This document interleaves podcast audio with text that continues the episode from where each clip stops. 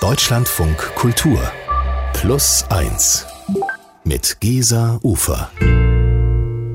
Herzlich willkommen. Unsere Geschichte der Woche hören wir jetzt und die verdanken wir unserem Gast, dem Filmemacher Malte Ludin und seinem Mut, die eigene Familiengeschichte aufzurollen. Sein Dokumentarfilm Zwei oder drei Dinge, die ich von ihm weiß. Dieser Film erschien im Jahr 2005 und hat bis heute nichts an Brisanz verloren. Schön, dass Sie da sind, Herr Ludin. Danke. Herr Ludin, Sie haben sich etliche Jahrzehnte, nachdem Ihr Vater als Kriegsverbrecher hingerichtet wurde, daran gemacht, die, ja, man muss fast sagen, Wahrheit an, in Anführungsstrichen über ihn herauszufinden. Wahrheit ist da in dem Zusammenhang ja immer doch ein, ein ziemlich schwieriger Begriff, aber sie haben sich in ihrem Film eben auf die Suche gemacht. Zwei oder drei Dinge, die ich von ihm weiß, heißt dieser Film. 2005 kam er in die Kinos und über diesen Film beziehungsweise über die Frage, was er bis heute verändert hat, darüber sprechen wir. Die Schuld der Väter und Großväter, ein Thema, das ja in vielen Familien in Deutschland noch virulent ist. Ihr Vater war Hans Ludin, SA Obergruppenführer der als Gesandter Hitlers in der Slowakei maßgeblich an der Verfolgung und Ermordung vieler, vieler Juden beteiligt war und der 1947 als Kriegsverbrecher hingerichtet wurde. In ihrem sehr bewegenden Film ähm, gibt, geht es um Täterschaft. Es geht aber auch eben um die Auseinandersetzung mit dieser Schuld, auch innerhalb der Familie, um die Frage, wer welche Geschichte wie erzählt und wie erzählen darf. Und ich würde vorschlagen, wir hören mal gemeinsam eine sehr eindrückliche Szene, nämlich die, mit der ihr Film beginnt. Ihre Schwestern schildern, wie sie vom Tod ihres Vaters erfahren haben. Und ich meine, dass ich eben auf dem Schulhof äh, äh, von Kindern gehört, da hat dein Vater hinzugehängt oder sowas. Ende 47 war ich viereinhalb da wollte sie mir das nicht erzählen, dass er, dass er hingerichtet worden sei. Und sie hat mir erzählt, er sei gefallen. Was ja auch in seinem Sinne war, denn er wollte ja eigentlich lieber gefallen sein, also lieber in Krieg. Er wollte ja noch mal in Krieg. Da habe ich sie also zum ersten Mal weinen gesehen. Die war, warf sich aufs Bett und es war eine schreckliche äh, Erfahrung. Weil du das nicht zuordnen konntest oder? oder? Du wusstest nicht, warum sie weint. Und. Oder wusstest du Doch so? schon, aber. Ja, eine wahnsinnig anrührende Szene. Manche Ludin, Sie selbst sind 1942 geboren. Sie waren also fünf Jahre alt, als Ihr Vater hingerichtet wurde. Können Sie sich noch an diesen Moment erinnern? Kann ich nicht. Ich weiß nur, dass er hingerichtet wurde, als meine Mutter im Gang des alten Gehöfts, in dem wir damals untergebracht waren. Ein dunkler Gang. Ich kam da rauf und da stand meine Mutter in der Ecke mit ihrer Schwester und weinte. Und ich habe das genauso wie meine Schwester Ellen nicht begriffen, warum hat sie geweint. Aber sie hat vorher nie geweint und sie hatten danach auch nie mehr geweint. Und ich habe dann später mir das so zusammengereimt, dass sie eben in dem Moment von der Nachricht, dass ihr Mann hingerichtet worden ist, erfahren hat und, und deshalb gewarnt hat. Sie sind das fünfte von sechs Geschwistern, der jüngste Sohn.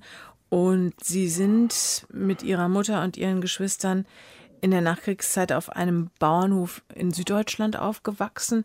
Wie würden Sie dieses Aufwachsen beschreiben?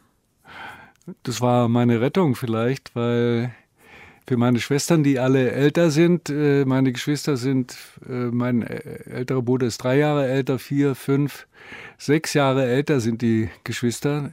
Die haben ja alle noch die Existenz der Exzellenz in Bratislava mitbekommen, während ich darf daran überhaupt keine Erinnerung habe, an diesen Luxus oder an diese, diesen Komfort, äh, sondern nur die Erinnerung an den Bauernhof, wo es ein Plumpsklo gab, 50 Meter weiter. Äh, aber schöne Wiesen, Pferde, Kühe, was meine Schwestern eben nur als Sturz, als sozialen Sturz empfunden haben, war für mich eigentlich nur ein anderes Leben. Und mit welchem Bild Ihres Vaters sind Sie aufgewachsen? Wer war Ihr Vater damals für Sie? Das haben Sie ja in der Anmoderation gesagt. Äh, es ging eigentlich gar nicht so sehr, jetzt äh, die Wahrheit herauszufinden, sondern einfach dieses Bild genauer zu betrachten, das immer präsent war als Foto äh, auf dem Schreibtisch meiner Mutter, wo er eben in einer relativ eleganten SA-Uniform so halbnah zu sehen war. Das war für mich immer eigentlich so ein Bild, wo ich auch stolz sein konnte. Und ich war auch stolz, unter anderem deshalb, weil, weil ich eben gedacht habe, deinen Vater haben sie hingerichtet, du bist da was Besonderes. Und der Moment, wo ich dann gedacht habe, er ist hingerichtet worden, weil er ein Kriegsverbrecher war, der war sehr viel später. Und diese beiden Momente, die knallten aufeinander. Und da musste ich irgendwie was rausfinden. Und das war dann, was Sie vorhin als Wahrheit bezeichnet haben, aber auch schon mit Zweifeln als Wahrheit bezeichnet haben, das war dann der Versuch, diese Legende, die in der Familie, dieses Geheimnis, das in der Familie geherrscht hat, aufzudecken und die Legende vielleicht zurechtzurücken und zu merken, dass es gar keine Legende ist oder dass es eine Legende ist, die eine Lüge ist. Ihren Geschwistern ist dieser Schritt sehr viel schwerer gefallen und sie haben aber natürlich auch aufgrund ihres Alters ganz andere, viel lebendigere Erinnerungen an diesen Mann. Ich habe nicht sehr viele erstaunlich wenig Erinnerungen an ihn. Eben dieses, aber die fröhlichen, also nur fröhliche, nicht? Und eben, dass wir in der Badewanne zusammen sein durften und es war einfach herrlich. Er war immer sehr lustig mit uns Kindern. Er hatte ja auch bei aller Disziplin hatte er auch eine barocke Ader. Also er liebte gutes Essen und guten Wein und, und er lachte viel. Ja, also das sind Erinnerungen, auf die Sie keinen Zugriff haben. Da ist wirklich nichts, was Sie noch in irgendeiner Weise. Nichts, in keiner mhm. Weise. Und dann war es so, dass Sie sich auch insofern von Ihren Geschwistern unterscheiden, dass Sie nämlich dann doch auch weggegangen sind aus Süddeutschland. Sie sind äh, nach Berlin gegangen, haben hier zunächst Politikwissenschaften studiert, waren dann an der Filmakademie. Wann und wo hat sich Ihr Bild vom Vater so radikal verändert? Können Sie sich noch an den Moment erinnern? Na, das war kein Moment, das war ein Prozess, der natürlich dadurch befördert wurde, dass ich äh, politische Wissenschaften studiert habe, in Berlin in die 68er-Bewegung kam, wo das Bild der demokratischen deutschen Gesellschaft etwas aufgerubbelt wurde in der 68er Bewegung wurde eben der Begriff äh, Narzissmus und Faschismus übernommen von Quellen, die man heute anzweifeln kann, aber äh, theoretisch war klar, äh, diese deutsche Gesellschaft in der Zeit zwischen 1933 und 1945 war eine narzisstische Gesellschaft und meine Eltern lebten in dieser Gesellschaft. Warum sollten sie jetzt gerade die Ausnahme sein? Sie waren ja nicht im Widerstand, als Widerstandskämpfer bekannt geworden. Äh, und ich hatte da schon ein theoretisches Bild von einem Nazi-Vater, aber das war kein lebendiges Bild. Das war kein Bild, mit dem ich wirklich, das ich anfassen konnte, mit dem ich äh, auch arbeiten konnte, sondern es war theoretisch und, äh, und damit für mich abgetan. Und dann erst nach und nach durch verschiedene Anstöße, äh, wenn ich ganz alleine gewesen wäre bei der Geschichte, äh, hätte ich das bestimmt nicht geschafft. Aber durch Anstöße, die ich erhalten habe, glücklicherweise, äh, habe ich mich dann nach und nach einem wirklichen Bild meines Vaters genähert. Jetzt haben Sie ja aber diesen Film erst äh, verhältnismäßig spät begonnen, nämlich mit, ich glaube, 60 Jahren. Äh, also das ist natürlich äh, irre viel Zeit, die dazwischendurch vergangen ist. Äh, Gab es einen konkreten Anstoß, jetzt mache ich das und warum so spät? Ja, wie gesagt, es gab verschiedene Anstöße, aber ein Anstoß war zum Beispiel, dass mich eine Kommilitonin der Filmakademie eines Tages angerufen hat und mir gesagt hat, sie würde für das japanische Fernsehen einen Film über deutsche Kriegsverbrecher und ihre Familien in der heutigen Zeit machen wollen. Und da mein Vater ja der Heidrich gewesen sei, ob ich da mitarbeiten würde äh, und ihr ein Interview geben. Und, und da war ich erstmal bass erstaunt, dass ich als Sohn von Heidrich durchging. Äh, aber B, Da hat auch meine Frau sehr schnell geschaltet. Habe ich gedacht, wenn das sowieso kursiert, dann machst du das lieber selber, anstatt dass das japanische Fernsehen daran geht. Und das war ein entscheidender Anstoß, der war so ungefähr 97, 96. Herr Ludin, Sie sind aufgewachsen, haben Sie gerade erzählt, mit dem Bild, dass Ihr Vater ein guter Mensch gewesen sei. Und erst im Studium hat sich dieser Blick gewandelt. Äh, Sie haben sehr spät, erst mit 60 Jahren, dann wirklich sich durchgerungen, einen Film über ihren Vater zu drehen. Es gab aber auch noch einen ganz konkreten familiären Anstoß, nämlich den Tod ihrer Mutter, der ihnen das, so sagen sie es wenigstens im Film, auch eigentlich erst ermöglicht hat. Wie das? Weil meine Mutter war die, die Gralshüterin dieses Vaterbildes, was wir mit uns herumgetragen haben. Also ein, ein Mann edler edlen Geistes, äh, der Nazi war, aber Nazis waren damals viele und es waren nicht immer die schlechtesten und so weiter. Und der zu Unrecht äh, hingerichtet worden ist, zum Tode verurteilt und hingerichtet worden ist in Bratislava, der äh, ein, ein Held war und ein Märtyrer.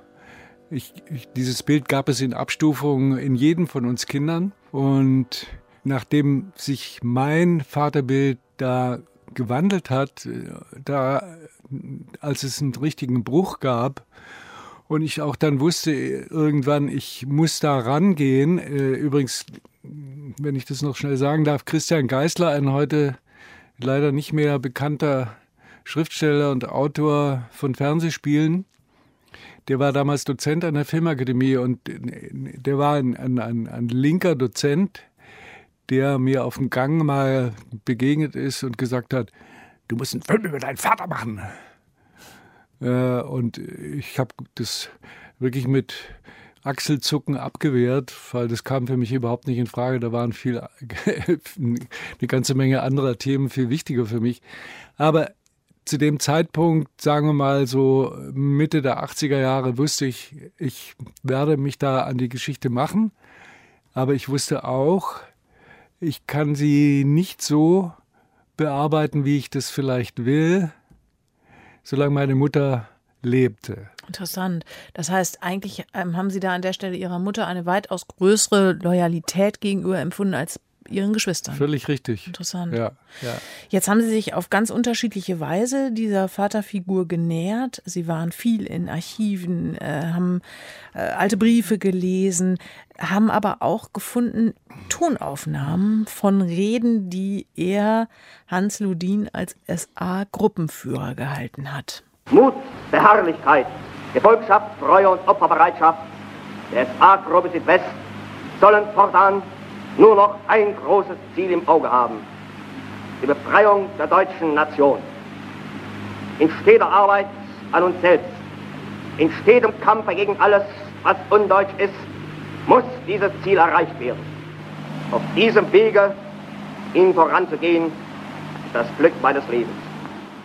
Walter Ludin, wie ist das? Wie war das, diese Aufnahmen auch vielleicht zum ersten Mal zu hören?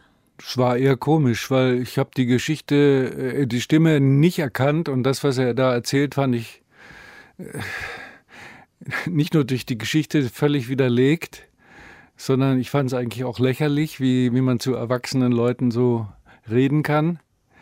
Aber äh, das Überraschendste war für mich, dass er einen leichten schwäbischen Akzent hatte. Hm. Den habe ich nie äh, vermutet. Was haben Sie denn bei Ihren Recherchen dann doch auch relativ schnell über Ihren Vater lernen müssen? Ja, er war ein vom Scheitel bis zur Sohle überzeugter Anhänger Hitlers. Wahrscheinlich war da äh, psychologisch auch irgendein Verhältnis im Gange. Das gab es ja bei vielen Nazi-Leuten, dass sie Hitler verehrt haben wie ein Vater oder ein Gott oder wie auch immer. Und er war außerdem ein Mann der Tat, so hat er sich immer gesehen. Er war ja auch Militär gewesen vorher und wollte eigentlich auch Militär bleiben, aber er wurde dann von der Westfront abberufen nach Bratislava, also damals Pressburg zu gehen, als Minister, beauftragter Minister des Deutschen Reiches. Und das hat er dann, glaube ich, auch schon gerne gemacht. Aber es geht ja in dem Film auch darum, meine Mutter bestreitet, dass er Karrierist war. Ich denke, dass ihn schon gelockt hat, dieser Posten.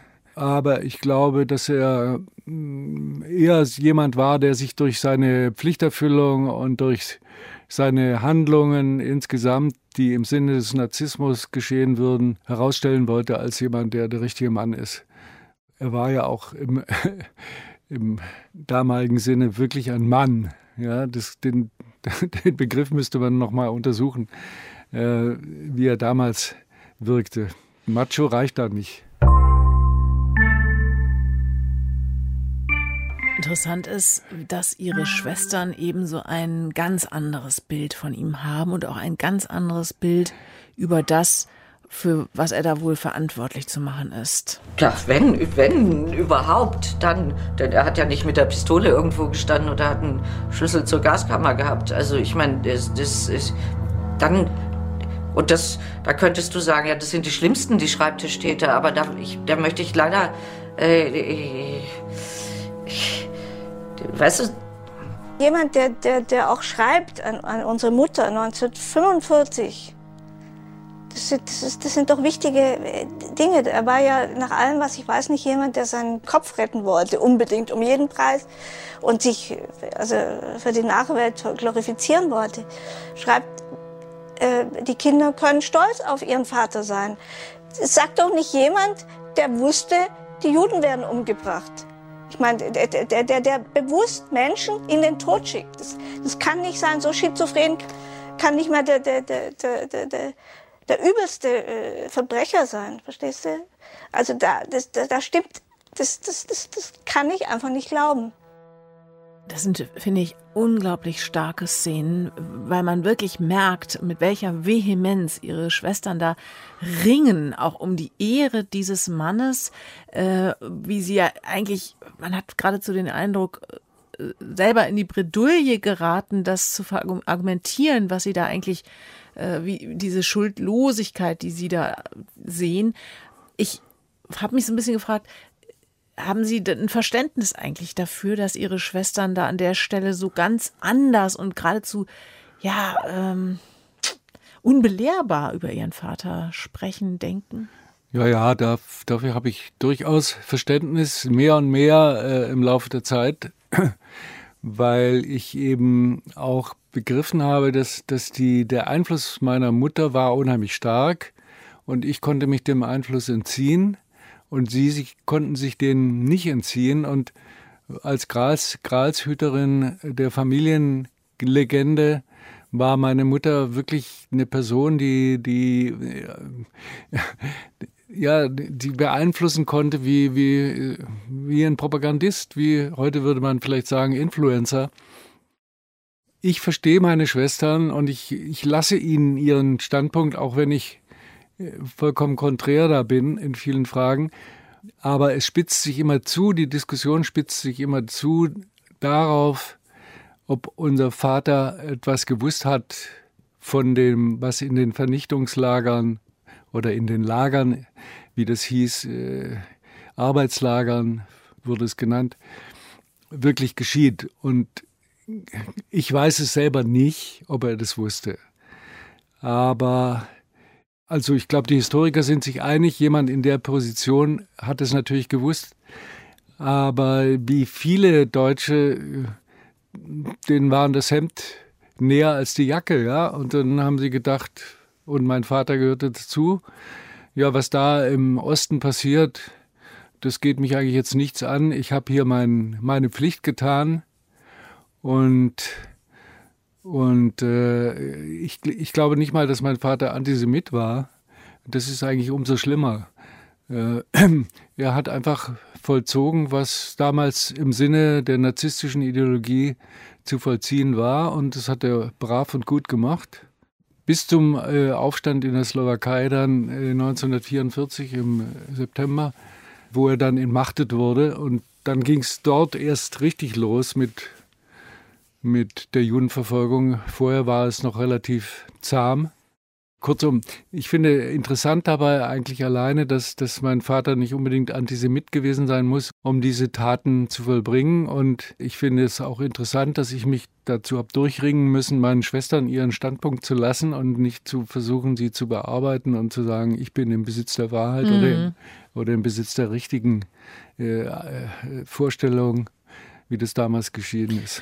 Es gibt eine sehr eindrückliche Szene, wie Sie selbst auch dann doch in gewisse Erklärungsnöte geraten. Und mhm. zwar äh, sehen wir Sie da äh, im Gespräch mit einem äh, Sohn von Opfern der Nationalsozialisten in der Slowakei, und zwar mit dem slowakisch-israelischen Dichter Tuvia Rübner, der 1941 wirklich als einziger seiner Familie nach Palästina fliehen und sich retten konnte. Seine gesamte Familie hat er im Holocaust verloren.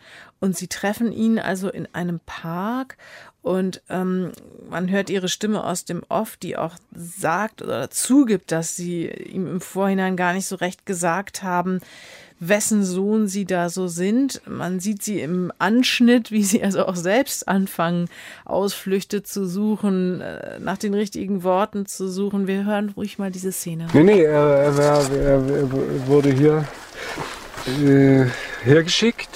Das war ein Befehl sozusagen von Hitler. Er war Soldat eigentlich. Ja. Und äh, wurde hierher geschickt und hat sein Amt versehen bis äh, zum April 1945. Also das ist er eigentlich, der, dem meine Eltern meine ganz mit zu Opfer gefallen. Also äh, er ist äh, nicht äh, direkt exekutiv verantwortlich für die Deportationen gewesen. Das war Wisliceni.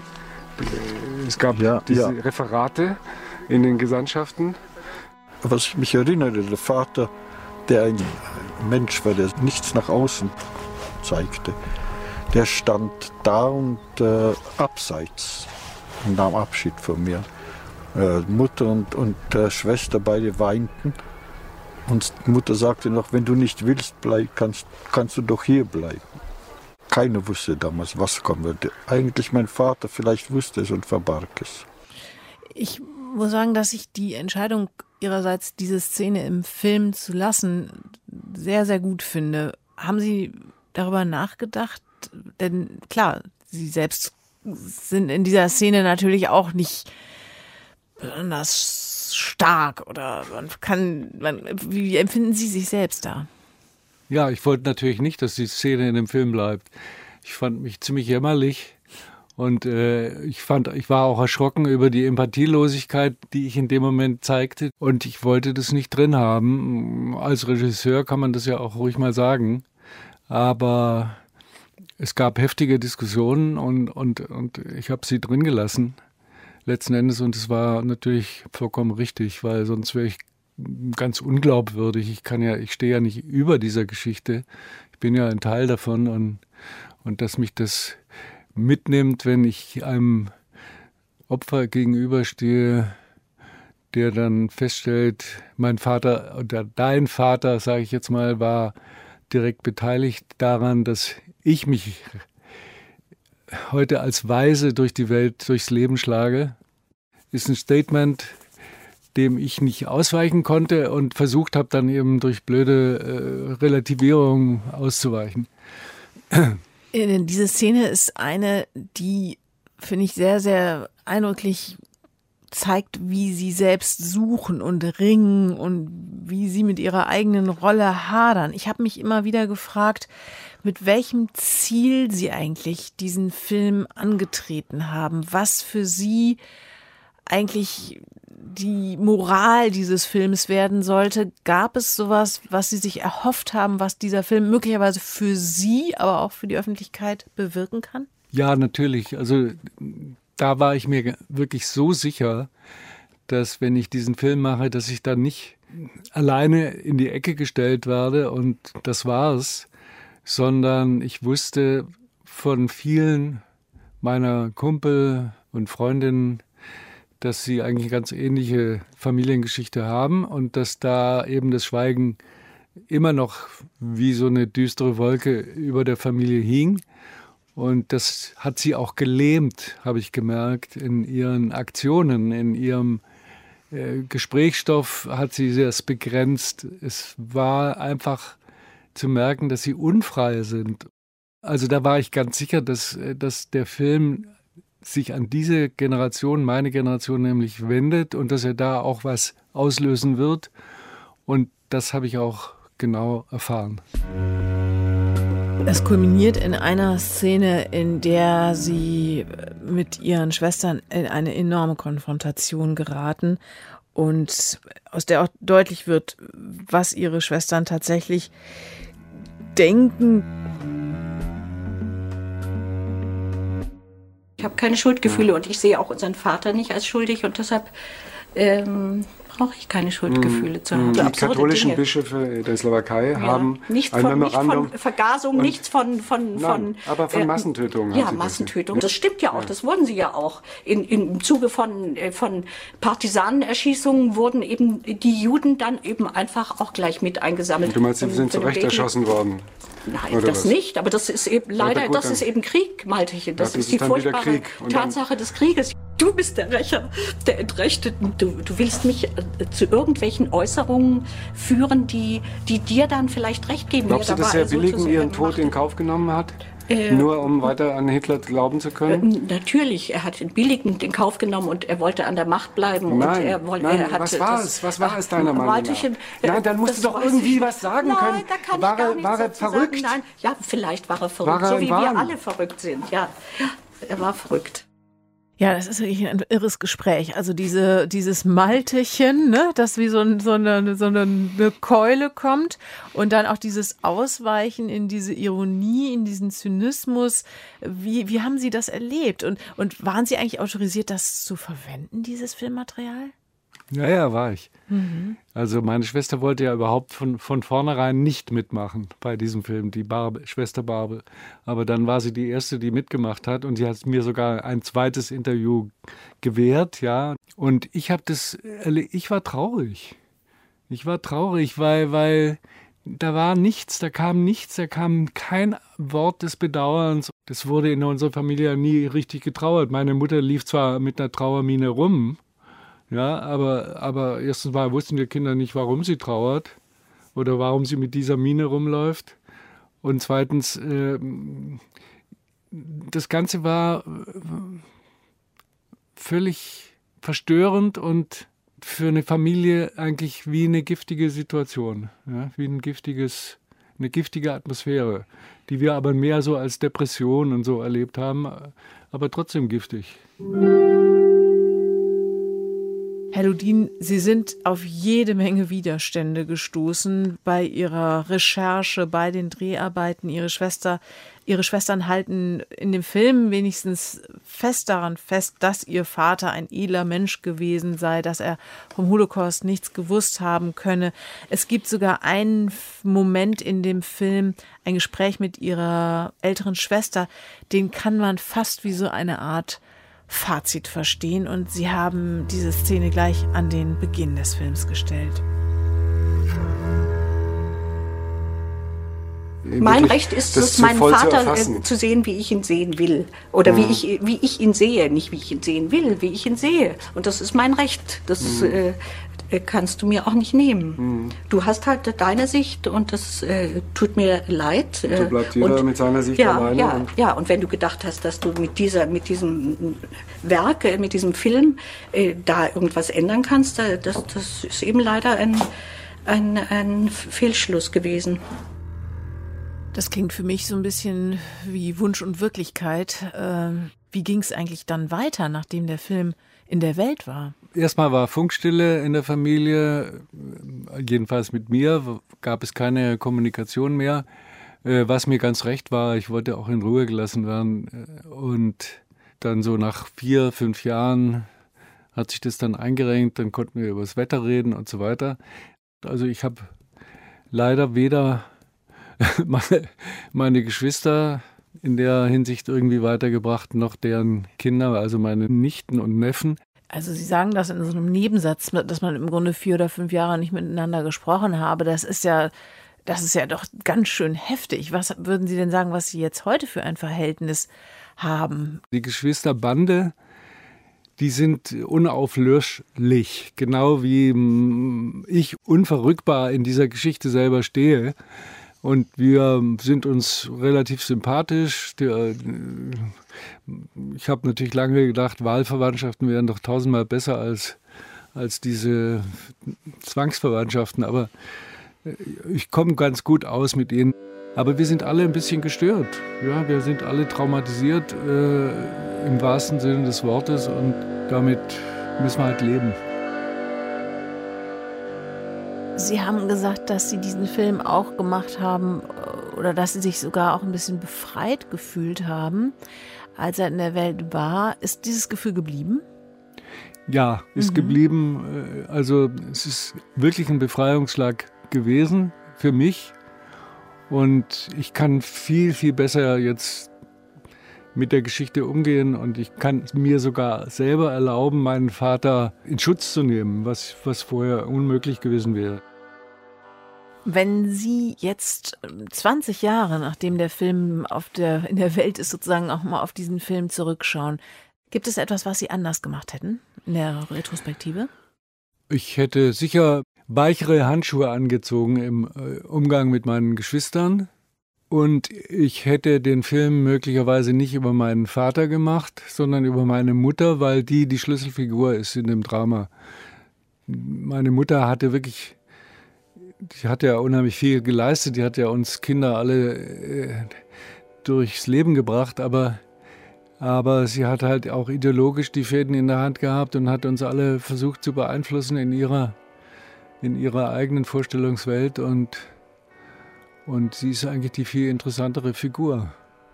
Sie hat ja auch ihren Mann an ganz falschen Stellen unterstützt, zu falschen Entscheidungen auch gebracht. Und deswegen denke ich, meine Mutter hätte es eigentlich verdient, aber das geschieht nicht mehr. Herr Lulin, Sie haben jetzt doch sehr, sehr eindrücklich doch auch von den Schwierigkeiten gesprochen, die Sie auf sich genommen haben für diesen Film. Würden Sie in der Retrospektive wirklich doch zu dem Fazit kommen, es lohnt sich trotzdem, diese ganze Arbeit, dieser Krach, dieses jahrelange Schweigen, das steht im Verhältnis zu dem, was dieser Film bewirkt hat? Auf jeden Fall.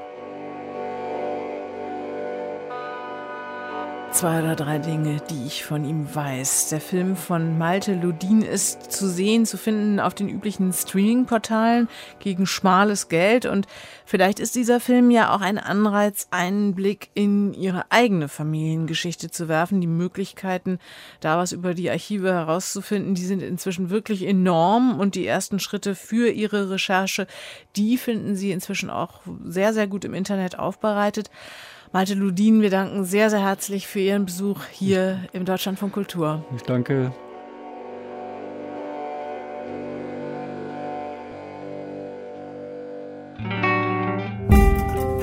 Wenn Sie Lust auf weitere spannende Geschichten haben und jemand Interessantes kennenlernen möchten, dann empfehlen wir Ihnen die zweite Plus 1 Podcast-Ausgabe. Da nämlich ist zu Gast Florian Körner von Gustorf, Schlagzeuger der legendären Band Mutter, aber auch Filmproduzent, Schauspieler, Regisseur und leidenschaftlicher Baggerfahrer. Ich bin Gesa Ufer und freue mich, wenn Sie reinhören. Wenn man Dinge nur macht, um eigentlich was anderes machen zu wollen oder zu können, dann werden sie auch nie gut, glaube ich. Also dann merkt man das an, ah, der macht das ja nur, damit er sich irgendwann mal einen größeren Bagger, einen größeren Film oder endlich in der Waldbühne auftreten kann. Und dann äh, hängt dem das eigentlich immer auch an. Das merkt man, wenn jemand was tut, eigentlich nur aus der Überzeugung, damit was Größeres erreichen zu wollen.